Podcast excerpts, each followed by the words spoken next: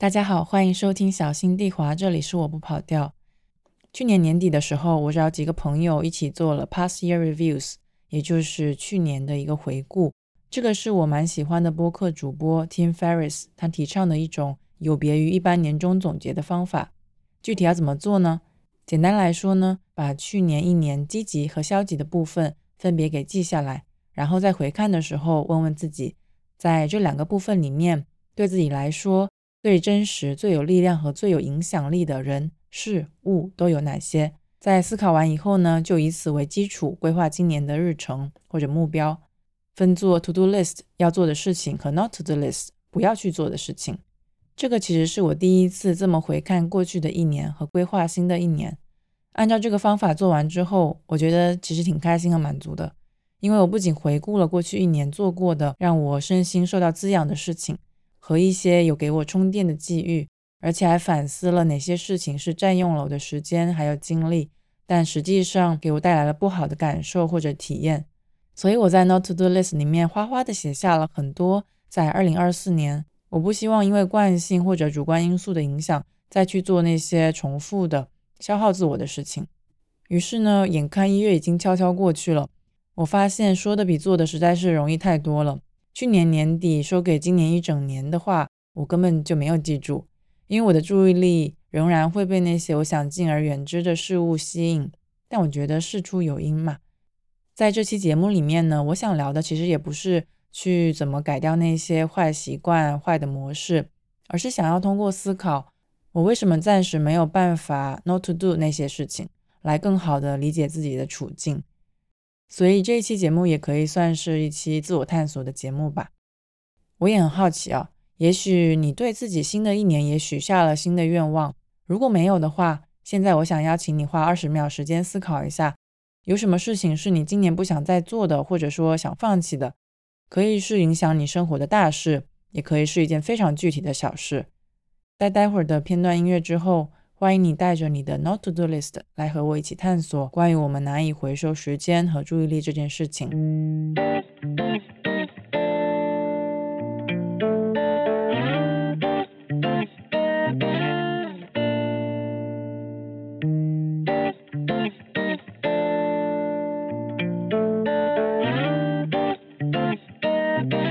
不知道大家不想再做的事情是长什么样子的？那我想先来说一下我自己的 Not to Do List。过了一个月再看这个列表，我可以很明确的说，我自己写的不是很好，因为我写的一点都不具体，感觉就是写了一些理念，只是当时脑子一热就写了下来，所以就导致说我根本就不知道怎么下手，执行不好，或许也情有可原吧。我可以随便讲几个，你们听听看。第一个是重要的决定，尽量不要被不重要的他人影响。第二个是尽量少因为他人的态度或者反应来自我反思和自责。最后一个呢是不能总是结果和过程什么都想要。OK，所以你听完之后大概也有感觉，主要问题就是指向不明确嘛，读起来感觉甚至连京剧都不是诶，对吧？如果是京剧的话，说不定还可以读三遍之后或者读好几遍之后入木三分，在重要的时候被我想起。只是我就写的模模糊糊、不痛不痒的。现在如果让我来写的话，可能可能我会把日常生活里面很重要的事情写进去。嗯，第一个可能会是少和别人在网上争论吧。只是说我比较容易和人就意见不合的事情讨论，目的不是为了说服对方，而是希望获得理解。但我发现理解可能真的是最难能可贵的东西。前两天呢，我刚好在看一本书，里面有提到政治哲学家汉娜·阿伦特曾经在一封信里面写道：“被世人赞扬当然总是让人愉快的，但这真的不是重点。被世人理解要让人愉快的多得多。”引用完毕。因为被世人理解十分难得，所以我会希望自己可以少向一些不重要的人寻求理解，因为它难，也因为它可能没有那么必要。第二个的话，可能会是不要那么在乎别人是不是秒回我，这一点就真的很具体，说起来还挺不好意思的。但我相信和我有相似想法的人并不在少数。排除掉一些确实比较紧急的需要被回应的事情，秒回对于之前的我来说，就代表了一种在乎。嗯，它是一种稀缺的品质。不管是家人、朋友还是伴侣，如果对方没有秒回，我就经常会在想，哎，他是不是不在乎我？我不重要，还是我说错话了？等等等等，引发类似这种低价值感呀，或者说内心很不安全的想法。但事实上，可能也只是对方有事啊，又或许对方确实不想回。但这一点和我没有什么关系，是无法定义我这个人好坏的。所以我就还挺想在今年少去在乎这件事情。最后一个呢，刚才有提到说不能总是都想要嘛，这一点我就会想去对应一个具体的场景。拿做播客来说好了，我经常会希望一些选题小众但我很想做的节目可以被很多人听见和有反馈，也就是说从自我的享受程度还有数据的漂亮程度上都可以被满足。不过呢，我时常也会被这种贪心的心理折磨。导致说，我可能甚至都会因为数据焦虑，就没有那么享受创作出来的内容了。所以我就在想，我也许不要去欺骗自己。如果我想要拿数据结果，那就我目前的水平来说，不太可能不去考虑话题的热门度。但如果我想要忠于创作的自我，我就需要对数据的预期去放低一点，尽量努力，然后好好的享受过程。好的数据可能只会是副产品。像这样子展开讲讲之后。我就更能理解到这三点 not to do's，都是希望自己把之前习惯性往外丢的时间还有注意力回收回来。当然啦，我知道人是社会性的动物，不太可能抛开他人的目光而存在，也会希望别人给自己一些正反馈嘛，这个是再正常不过的。不过在这里，其实我指的更多是一种不那么健康的期待。为了说明这一点呢，我想从两个概念聊聊，一个是囤积，另外一个是积累。最近联想到“囤积”这个词，是我在整理房间的时候，节前整理嘛，就需要去翻箱倒柜啊，试图把东西分门别类整理好。嗯，比如说这里是书啊，那里是衣服，再远一点可能就是一些收藏的小东西等等等等。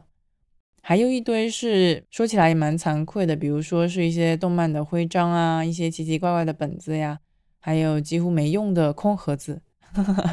所以每次打开那个柜子，我都会十分犹豫。但我就是下不了决心丢掉，可能它是承载了一些记忆，一种怀旧的情绪吧。所以久而久之，我在整理那个部分的时候，下意识的动作其实就是开始欣赏和回忆。只是在提起一些实用的价值时，我几乎可以说没有。理智上我也知道那些东西很占空间，情感上又会问自己：万一呢？万一你以后还会想到它？万一以后你可能还会用到呢？另外一个很相似的例子是在清理手机内存的时候，先不吐槽，现在 App 占用的空间真的越来越多了。买多大的手机，反正我的内存几乎都不够用，需要用一些云端的空间啊，或者是硬盘来辅助存储这件事情。有一个非常占用我时间的事项是删照片，因为我很爱拍照嘛，但总是下不了决心把备份过的照片删掉，所以每隔一段时间我就得打开相册删照片。直到下个场景重现，然后我再开始删照片。整理房间和相册都让我蛮深刻的意识到，我自己可能有一点喜欢囤东西的感觉，就是放着、拥有着就会有一种安全感，而不那么喜欢去整理它。反正放着也是放着嘛，倒也不是说严重到成了一种病，造成了生活的困难，因为大体上其实也不太影响我的生活。原来我一直都是这么想的。直到上周我去看安普演唱会的时候，因为我想要拍一些视频，空间又不够，所以在开场前我就大块大块的删掉了很多成年的视频。这个实属是特殊情况下的断舍离行为啊！那些原来我认为可能在某一天还会再翻看的视频和照片，其实呢，在事后根本就想不起来要这么做，所以在删掉了之后，我的实际生活没有受到一点影响。所以这个就是我想说的囤积。那和囤积这个占空间、时间、精力的行为相比，积累对我来说特别不一样。它好像更中立。比如说，你可以联想到一些词组：积累知识、积累能量、积累财富。你不会说我要积累护肤品，或者说积累照片，对吧？我想说的是，积累好像更有方向感。它像叠房子一样，一层一层的叠起来，但不会让人感觉慌乱，也不会无意义的四处散落。而囤积给我的感觉，似乎就更像是只是为了把东西放进来而已。和广大喜欢囤东西的朋友一样，我就在想，可能我只是喜欢那种我拥有的感觉而已。这个感觉或许可以让我自我感觉良好一些，但其实无法在实质上给我力量，或者说让我保持生活空间、心理空间的整洁。我原来以为对我很重要的东西，其实更多好像是一种心理安慰。回到刚才说的 not to do list，不管是少争论、少去在意别人的回复速度，或者说别的，我觉得可能也是我想要减少囤积那种别人好像真的很在乎我、很喜欢我的感觉，或者说因为我可以满足别人的预期，所以我才很棒的那种感觉。因为这些感觉是无法通过囤积真正的提升自我价值感的，因为他们是分散的，以一种意义不明的方向投射来的外在的目光。囤积不像是有效的积累，比如说一旦把别人的目光内化之后，其实就容易被这种目光控制，或者是说想试图去控制别人的目光。但说到底，即使把这种别人给我的自我良好的感觉丢掉，把我的时间和注意力回收。我想我的日子大概也不会有质的改变吧。如果我能留下真正重要的事情，反而还能够清静一点。自信心的积累似乎也只能在内心里发生。任何外在于我们的事物都是我们无法控制的。说到这里，我也想说说找工作这件事情。不上班到现在差不多也半年了嘛。其实，在去年的下半年，有一些朋友其实给我介绍过一些不错的工作机会，其中呢有一个是和我的兴趣相关的。而且它就在我所在的城市附近，这个就意味着我甚至不用大动干戈搬家，就可以让我的兴趣变成一份很方便的工作。听起来呢，还算是一件不错的事情。所以我也很认真的思考了一下这件事情的可能性，但最后呢，还是因为一些职业发展的原因拒绝了。但我也突然想到，之前几年在找工作的时候，我经常有的一种心态是：哦，这个公司给了我 offer，哎，那我要赶紧接。虽然那些工作也是我主动投的，但我好像蛮少去思考价值匹配的事情，所以每次接了 offer 进去上班之后，总有一种感觉是，我觉得自己不太属于这里。这种心态当然很有可能是我作为一位自恋的打工人的一个臭毛病，觉得自己总值得去更好的地方。但根据我对自己的了解，可能还不仅于此。我觉得多数情况下还是因为自我价值感比较低。所以，一旦有人抛来了橄榄枝，我就会有一种啊，那我大概就值得这样吧，要不然说不定连这个都没有的不配得感，还有恐惧感。这么说起来，这个心态好像很容易被 PUA 耶。我突然很庆幸自己活到现在，遇到的大多数都是好人。不过，在拒绝了那个工作机会之后，我感觉还蛮轻松的，因为我清楚的认识到说那个不是我真正想要的，所以拒绝了。而不是觉得自己配不上，或者说怀疑对方为什么相信我做得到这件事情。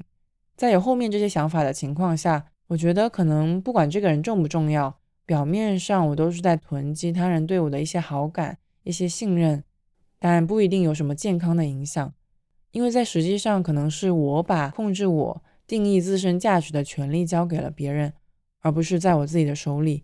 想想真的好危险哦。而能够把这个权利给回收回来。都是因为我在慢慢的积累，积累对自己的信任，还有对自我价值的认识。之前有读到过一篇 newsletter，它里面就有提到，社会对我们的期待有时候是压得让人喘不过气的。在这个极具不确定性的时代，或许掌握对成功的重新定义权也非常重要。作者有提到一个小练习，是问自己两个问题：Ask yourself, What does success look like to me today? Next, ask yourself. What does success look like this week？我也很清楚，要对自己问出这两个小问题，再去回答它，这件事情真的很需要勇气，需要意志力，以及对自我认知的不断追求。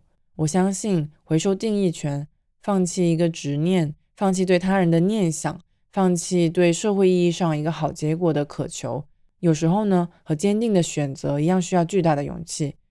这也是我一直在锻炼的一块肌肉。那假设我们真的可以 not to do 一些事情来回收时间还有注意力之后，下一步是什么？其实我想的蛮简单的，当然是把回收回来的部分投入到其他具体的事情里面呀。只是我觉得这里面可能也会存在一些模糊不清的地带，比如说我有时候也会想，哦，这个会不会也是一种自我保护啊？通过躲到一个安全区、一个舒适区里面，让自己的日子看起来一片和谐，看起来欣欣向荣的样子。从结果上来说，我觉得如果真的可以做到那样，已经很厉害了吧。我有一个悲观的想法是，在现在这样的年代里面，如果可以保持住自我，即使只是停滞不下坠，已经是非常好的处境了。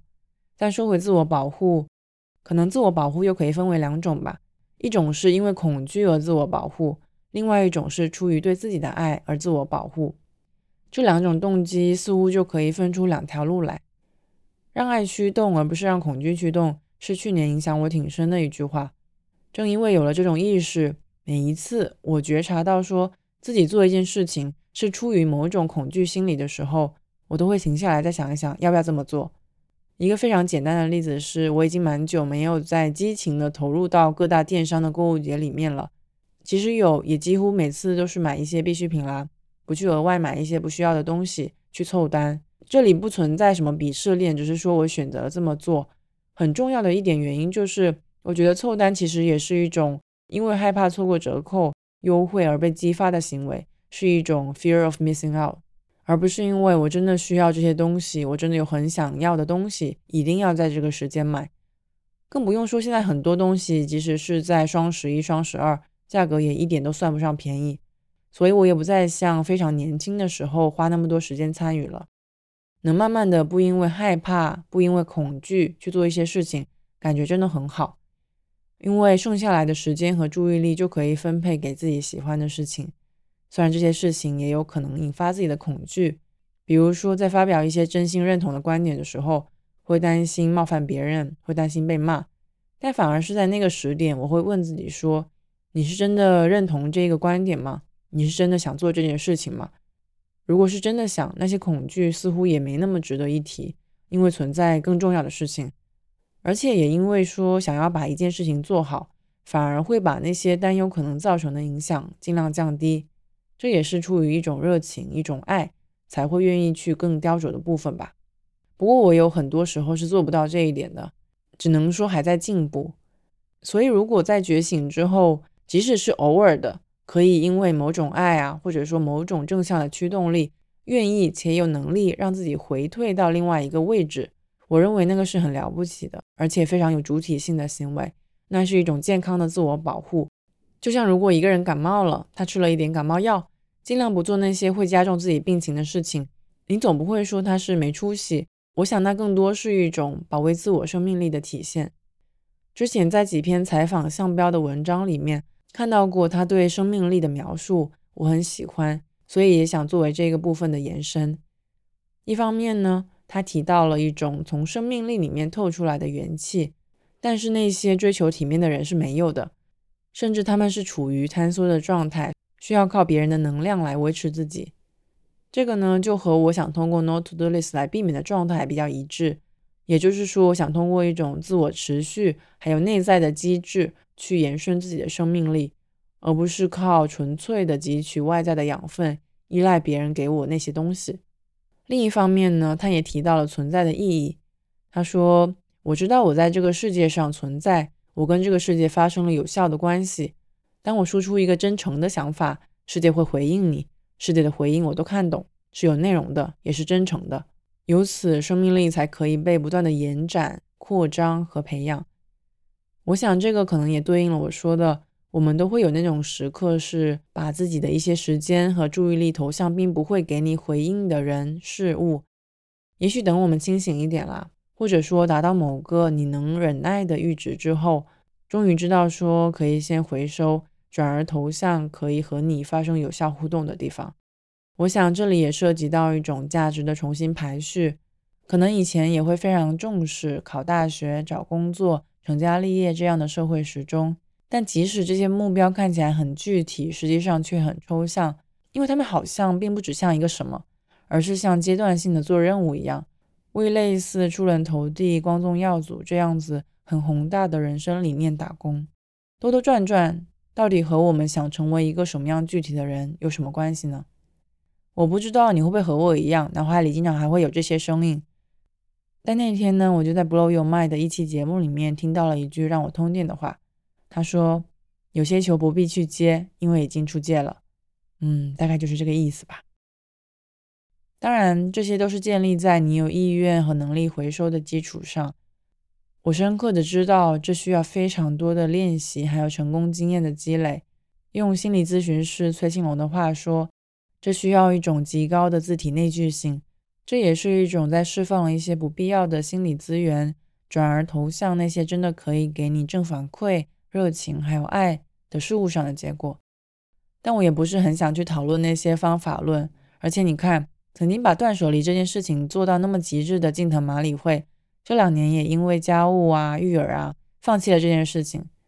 我也开始意识到，说重点不是去完成这件事情，也就是去着眼于好方法论，而是在这个过程中一步一步的认识到自己为什么要回收时间啊、注意力啊，还有爱这件事情为什么那么重要。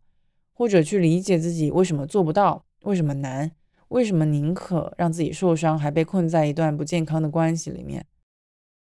我有想过啦，能够自由的打引号的那种掌控自我，自如的控制自己的时间还有注意力的方向，是一个非常了不起的能力，甚至是一种特权。之所以打引号呢，是因为我觉得“掌控”这个词，可能一定程度上意味着一个人不太把自己当成一个有血有肉的人。所以掌控呢，可能就暗示着一个人要去剥离掉那些他可能很脆弱、很真实的生而为人的部分。大概也是在这个前提下的回收行为，要么真的是经历了很多大彻大悟才下定决心要去做，要么可能就是因为即使你往后退了一步，你仍然有可以依赖的东西，你不是空无一物的。说回到我前面拒绝工作机会的例子啊，我觉得就是因为不管怎么样，我还是觉得自己可以找到更合适的工作。有别的地方可以去，可以落脚，所以我就不会在拒绝这件事情上花更多的时间。我必须承认我是幸运的，也是在这方面有信心的。然后我又联想到最近很火的电视剧《繁花》嘛，看过的朋友里面不知道有没有喜欢汪小姐的？其实我很喜欢他被下放的时候说的一句台词，他说：“我要做我自己的码头。”这句话充满了他浓浓的主体性，还有独立意识，也为他后面的剧情奠定了一些基础吧。简而言之呢，就是他可以不停的拒绝他以前的搭档宝总各种明面上的或者暗地里的援助，坚持要靠自己的双手去做事情。对我来说，那个就是一种回收吧，回收对宝总的依赖，回收对他的爱。但是这个人物其实到了后期，当然有很多类似开挂的，或者说或者说不那么合理的剧情走向。所以他就是我说的那个不是没有其他人支撑的人嘛？你看有那么多人在帮他，嗯，范总啊，师傅呀。还有有点烦人，但是总体上还算一个好人的魏总，都是他非常强力的支持体系还有后盾。所以我在想，如果你想离开的那个地方是目前你唯一已知的一个支柱，你还有勇气去那么做吗？我觉得这个就是一个蛮大的，但很值得思考的问题。另一点，我觉得很难的部分在于，回收这个行为的另一面就是需要你承认某种程度的失败。比如说考试的失败、感情的失败，还有奋斗的失败，那些失败其实是非常打击一个人的自尊心的，因为那些就是沉没成本嘛，拿不回来的。也曾经有朋友和我分享一些情感里的困扰的时候，会说：“哎呀，虽然现在情感里面没有那么舒服，但已经谈了五六七八九年了，哎，如果现在分手，这部分的投入要怎么办？要怎么拿回来？”我每次都很头疼，也不知道怎么回复。只能表示尊重，对吧？尊重他人命运。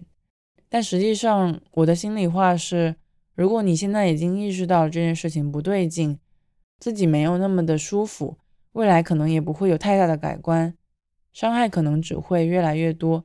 尽快抽身，可能才是更明智的行为。所以，承认失败是比承认成功难得多得多的事情，因为这可能意味着你要跟过去很笃定的东西决裂，这是很不容易的。所以我想，回收真的是一种能力，它也附带着太多的额外条件。嗯，比如说，它要你勇敢，要你坚定，要你有一颗钢铁的心，要你对接下来要走的可能有一点孤独的路有信心，也要你在受伤以后还能够带病前行。所以我这里还是想要重申，也是对我自己说的话吧。如果暂时做不到想要自己完成的 not to do list 也没有关系，可能就是暂时还没有那么想要那个结果嘛，那个 alternative 的可能。也可能你也还在忍耐，只是现在进度条只跑到了百分之五十，且再看看吧，观察一下自己是不是能够接受不去拥有，还是说反过来，你确实想要把那些时间啊、注意力给回收回来，浇灌到其他更有可能发芽的土壤上。嗯，今天的节目听起来可能比较抽象，我也只是在思考，到底为什么回收时间、回收注意力这件事情这么重要，以及为什么我经常也会被这件事情难住。可能这个也是我可以在找到那一件真的足够重要的事情前的迈出的小小一步吧。希望呢，收听到这里的你们也是说，不管有什么样的 not to do list 啊，还是 to do list，都可以勇敢的回收，清醒的回收。保护好你们宝贵的时间还有注意力，因为我相信他们去了哪里，你的爱就会在哪里发芽。至于那是一种积累还是囤积，就得看你们的价值判断还有时间的验证了。OK，今天差不多就聊到这里喽。结束之前，我还是想说一下，从今年的这期节目开始，会想要感谢一下给我打赏的朋友。上一期节目呢，要感谢柯林 G A 零零零零零五个零，闪躲白鸟，还有阿 q u a 九七。排名不分先后，谢谢你们用真金白银支持我的创作。而且现在除了在小宇宙之外，大家也可以上爱发电给我打赏，具体链接可以看一下 show notes。Again，非常感谢大家的支持，也欢迎大家在评论区里面和我聊一聊感想，或者说写邮件和我交流。我的邮箱是 c c c c hikari at gmail dot com，四个 c h i k a r i at gmail dot com。好啦，小心地滑是一档记录生活与生存的播客。万事不易，希望你滑倒了，你能放声大哭。如果你有时间，麻烦到苹果播客上给小心地滑点一个订阅，给一个五星好评。现在呢，你也可以上豆瓣去标记节目喽，请大家手下留情。这期节目也会是兔年的最后一期节目，所以要预祝大家龙年快乐。感兴趣的朋友还可以到 Show Notes 去领一下我画的龙年封面。祝大家好运一条龙，Good luck along the way。大概就是这样啦，我们下期再见。